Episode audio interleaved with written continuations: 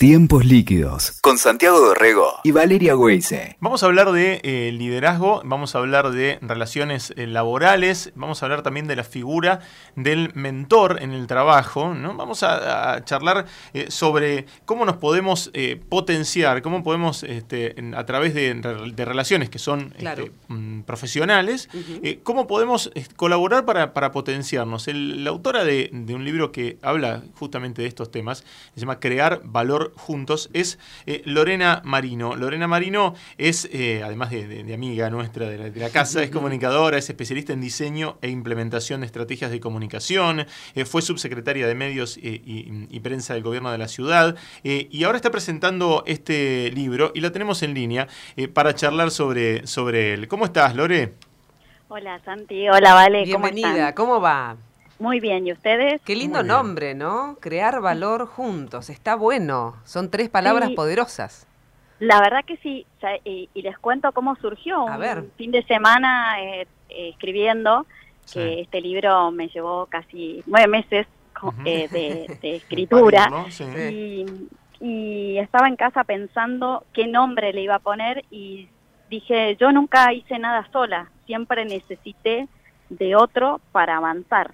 Y así surgió el crear valor juntos. No me puedo mm. pensar sola, siempre necesito de otras personas. Sí, pero viste que, muchas veces en, el, eh, en, los ámbitos este, empresariales o laborales, eh, a veces está como la, eh, implantada la idea de que, bueno, uno se tiene que valer por sí mismo, ¿no? Y que tiene que tratar de, de, hacerse su lugar, ¿no? De, hay, hay como un montón de preconceptos alrededor de, esto. Me, me, me interesa que vos este, tomaste ese otro enfoque.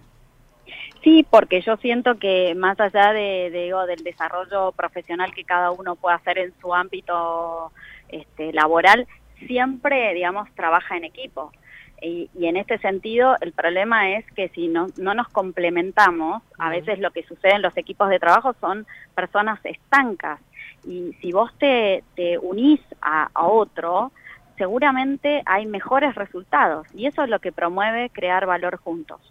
Eh, es un modelo de liderazgo que es colaborativo, que yo lo, lo llamo es aprender, aprender en equipo, donde cada uno de nosotros tiene un talento y un don para aportar en esos equipos de trabajo donde el diferente no es mi enemigo, sino me aporta valor. A veces pensamos que las miradas diferentes son enemigas nuestras, ¿no?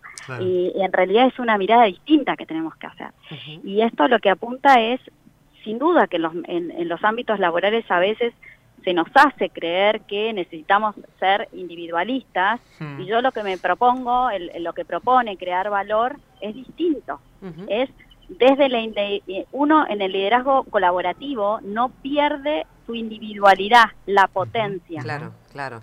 Lo que puede salir, ¿no? Es una mirada distinta. Claro, claro. Es este como retroalimentarse, ¿no? Este... exactamente, exactamente. Es la retroalimentación. Estoy convencida que gran parte de los problemas que tenemos hoy en la humanidad son por problemas de liderazgo. ¿Por qué? Porque son liderazgos que son endogámicos. Nos mm. estamos mirando permanentemente el ombligo. No conectamos con el que tenemos al lado. Pasamos largas horas en el trabajo y no sabemos a quién tenemos al lado. ¿No les pasa a veces que descubren cosas de sus compañeros de trabajo que nunca supieron antes? O sea, ¿qué nos está pasando? Sí, eso en, en, en el vínculo de, de pares y ni que hablar de, del vínculo de un líder, ¿no? De un jefe, de alguien que está a cargo de un área, ¿no? Que no pueda mirar al otro en esa integridad y descubrir cosas positivas para, para sumar, en definitiva, ¿no? Este, eh, es, es, una mirada... Mira, el otro día veía un informe, Lorena, este, vinculado a a redescubrir a los vecinos. También te das cuenta hasta en eso. No, no sabes a quién tenés al lado y descubrían los vecinos que tenían una gran artista y la terminaron, bueno, haciendo una salida en conjunto a ver su obra en un museo. Digo, em, no tenemos idea del que tenemos al lado, me parece que es un concepto clave el que estás dando. Sí, y yo digo, y esto, si bien eh, eh, mi libro está focalizado al ámbito laboral, claro, claro. esto se aplica a la vida misma, ¿no? Eh, digo, yo en este modelo de liderazgo lo que digo es, necesito saber a quién tengo enfrente, saber la historia de esa persona, porque a veces uno, en, cuando tiene que liderar, y yo hago acá una salvedad también en el libro, no es lo mismo un jefe que un líder. Un jefe, digamos, expresa su, su rol desde la jerarquía, ¿no? Sí. Y desde, desde la jerarquía. El líder puede ser cualquier persona. Hay personas que tienen características de liderazgo innatas y otras que la pueden desarrollar. Sí. Ahora, cuando una persona lidera un equipo, debe saber quiénes son los miembros de ese equipo. En este caso, en el liderazgo colaborativo, lo que no hay son jerarquías, se trabaja por roles. Hoy Claro. tenés un rol, mañana tenés otro, todos somos responsables de los resultados de- del equipo, no hay, no es de una persona, no hay individualismo, Es bueno del eso. equipo. Y el, y el rol puede mutar también según el proyecto, se- claro, según el objetivo, ¿no? Exacto, y eso Claro. lo que te da es mayor flexibilidad. Claro, claro. porque vos te tenés que probar también saliéndote de, sus- de tus zonas de confort. ¿no? sí. A todos nos cuesta salirnos de la forma de la zona de confort, porque en el liderazgo colaborativo hay dos eh, hay dos cuestiones que se ponen en juego permanentemente. Uno es el diálogo y otro son las discusiones. Y son buenas que existan, ¿sí? Porque sí. esto alimenta el equipo.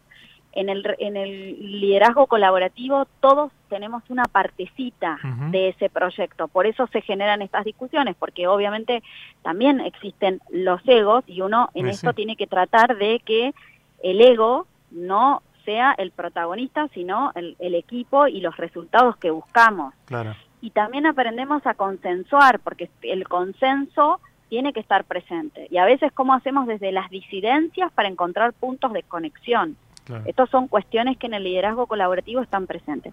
Y hay dos límites que uno tiene que como líder estar muy atento, que es la resistencia, que es la resistencia al cambio, porque obviamente uno aprende a moverse de determinada manera, tiene determinadas habilidades, y el desafiarse a salir y a cambiar, obviamente que nos, lo primero que nos genera es como la incertidumbre y el miedo que va a pasar, ¿no? Y también está el tema de, por el otro lado, el miedo a que otro pueda hacer el trabajo que hago yo. Claro, tal Quizás cual. es verdad, el otro puede hacer el trabajo que hago yo y puede tener mejores resultados, Sí. pero yo puedo hacer las cosas bien mostrando, digamos, el talento que tengo. Cada uno tiene que encontrar su lugar. Sí, y, y es interesante que también el, el- vos hablas de, de mentoreo, ¿no? De, de- mentoring y de mentores, este, y Sí. de, cómo eh, un eh, de cómo enseñar o, o- o apadrinar o mentorear a alguien en un en un trabajo también es, eh, es clave para, para mejorar esa esa cultura del, del- del trabajo y del equipo, este, y, y en ese sentido también la persona que es mentor también tiene que aprender a eh, a, a correrse un poquito, ¿no? A, también a bajar eh, el ego. No es solamente enseñar, sino también permitir que el otro crezca, ¿no? Muchas veces en los trabajos el, el- el que está arriba o el líder de equipo o el jefe, mm, ¿viste? Tiene, tiene sus reticencias a dejar que el otro crezca y explote con todo su potencial. Totalmente. Bueno, la gran diferencia entre el, hay- entre el mentor y el coaching, hoy hay, yo hablo mucho del mentoring y, y hago también una aclaración en el libro en relación al coaching. El coaching trabaja más sobre el ser, el mentoring es una herramienta de desarrollo profesional y liderazgo y eh, existe la figura del mentor y el mentí. Pueden ser más de unas personas, o sea, a veces en general es de dos personas, pero pueden ser también eh, mentoring eh, grupales. Claro. Pero acá es muy, es muy importante este punto. En el proceso de mentoring, ambos eh, se enriquece, ambos crecen, ambos aprenden. Porque el mentor no fun- funciona como una caja de resonancia. En realidad, el mentor lo que hace es con preguntas, interpel, va interpelando y es como te va haciendo preguntas de, y si esto lo miramos de esta manera, y, y lo que vas haciendo es como de, eh, vas Claro. eh, digamos, limpiando. A veces eh, cuando uno tiene una situación o una dificultad, una habilidad para desarrollar o una competencia, a veces uno no tiene la claridad. La persona que ejerce el rol de mentor tiene que ser una persona que tenga experiencia, que sea una persona que tenga reputación, también como un recorrido rico también en este sentido para poder aportar valor. Y lo que hace es simplemente es la transferencia de experiencia. No hablas de vos, sino lo que haces es esto quizás lo podés mirar desde esta óptica, o qué pasa si empezás a implementar, o siempre se Sugerencias, sugiere, claro, exactamente. Claro, abrir la pregunta, ¿no? La chance, das la posibilidad. Lorena, me, genera mucha intriga por el camino recorrido que, tenés, em, ver qué pasa cuando se aplica, digamos, y quiénes lo aplican generalmente en los, en los lugares de trabajo, esto, ¿no? ¿Cómo lo denominas? ¿Como una técnica, como un, modo de, este, desde lo profesional? Digo, ¿qué son las áreas de recursos humanos? Eh, ¿Tiene que ir de arriba hacia abajo? ¿Cómo, ¿Cómo aparece en la dinámica? ¿Y cómo crees que funciona mejor? Digo, ¿qué, qué aparece cuando esto se pone en práctica? esto yo lo descubrí hace 10 años. Eh, esto es un modelo de aprendizaje mío que lo descubrí. Digo, mi modelo de liderazgo hoy es colaborativo. Yo no tenía este modelo de liderazgo. Antes tenía un modelo de liderazgo tradicional o, comúnmente llamado silo management, mucho más verticalista. Y mi gran desafío fue hace 10 años cuando comencé a trabajar con un equipo de millennials que me interpelaron, que me desafiaron. Y ahí es donde yo empiezo a hacer este cambio. En simultáneo, empiezo a mentorear hace nueve años, entonces lo que hice fue de unir estas dos técnicas, este liderazgo colaborativo con este mentoring, y a partir de ese momento, que con los años uno lo va perfeccionando, y es y, yo lo que cuento en el libro es, eh, lo pongo a disposición porque esto es lo que a mí me funcionó, eso no quiere decir que le funcione a todo el mundo, porque cada uno tiene que hacer su propio recorrido, pero la unión de las dos técnicas empodera a las personas. Sí, sí. Porque las empezás a visualizar, porque las personas ganan confianza, porque te das cuenta que cuando vos estás empoderado, no importa que haya otra persona que pueda hacer tu mismo trabajo, porque vos lo vas a hacer con tu impronta, con tu característica con tu sello personal. Sí, igual este me, genera todo esto de que contaste, ¿no? De 10 años a esta parte que aparece lo generacional, ¿no? Los millennials que te sacudieron, ¿no? Que te desafiaron mm, mm. y mm, y hasta qué punto, bueno, digamos, e, es así y es así, y los que nos tenemos que adaptar somos los más grandes, o, o también son, hay momentos en que decís, bueno, pero chicos, ustedes también tienen que acomodarse un poco. ¿Cómo es eso, no? ¿Cómo hay, hay momentos de rispidez, eh, hay entendimiento? ¿Cómo acercar las partes, no? Sí, hoy, eh, vale, hoy en el mundo eh, laboral están conviviendo más de tres generaciones. Claro, claro, ¿sí? Y nos tenemos que y nos tenemos que adaptar a convivir. En general, digo, lo primero que ah, eh, suele pasar es la descalificación de unos a otros. Y yo creo que la mirada es al revés. Es que me complementa esta otra generación. Claro. ¿sí? Es cada uno tiene una mira cada uno tiene una visión diferente sobre el mundo del trabajo. Yo voy a cumplir ahora 49 años y digo, vengo de una generación X donde el deber ser claro estaba presente. ¿no? El, el, tema del sacrificio al trabajo, de la cantidad de horas, digo que uno eh, tenía que estar en el mundo del trabajo y que eso suele, eh, sigue pasando y, está bien, digo, y no, no discuto esto como cada uno toma su trabajo. Lo que digo es, estas nuevas generaciones están trayendo otra impronta. Claro. Y nosotros nos tenemos que adaptar porque si no los que quedamos afuera somos nosotros. Tal cual cada uno tiene que ir ayornándose, las cosas están cambiando a pasos agigantados y uno tiene que estar a la altura de las circunstancias. En esto es, cuando, no sé, y, seguramente ustedes se acordarán, cuando nosotros empezamos, digo, no estaba, no había las computadoras, no existían los teléfonos celulares, yo empecé a trabajar en el 90 y nada de esto claro. y exactamente, y, eh, y nosotros es una generación de transición. ¿No? Tuvimos que aprender nuevas cosas. Estas nuevas generaciones ya vienen con una, con un, digamos, ya son nativos digitales, vienen con otras habilidades diferentes y también tienen que, eh, digo, es complementaria para mí y todas las generaciones son complementarias, cada uno puede aportar valor. Entonces, en general lo puede aportar, lo puede, este, este modelo de liderazgo se puede aplicar desde sin duda las áreas de recursos humanos para que el resto de las organizaciones lo apliquen, pero también cualquier líder que tenga ganas de desafiarse e ir por más. Claro. ¿no? Esto tiene que ver con las ganas de, de probar cosas nuevas. En mi caso, yo lo vengo probando y la realidad es que tengo muy buenos resultados con, con equipos, sobre todo intergeneracionales. Ahí está, ahí está. Claro, ese es, el, ese es el desafío, ¿no? Este, por eso te lo preguntaba. Notás el cambio, ¿no? En la integración, claro. Mira, hay eh, mi última experiencia con un equipo más de 60 personas entre 23 y 65 años.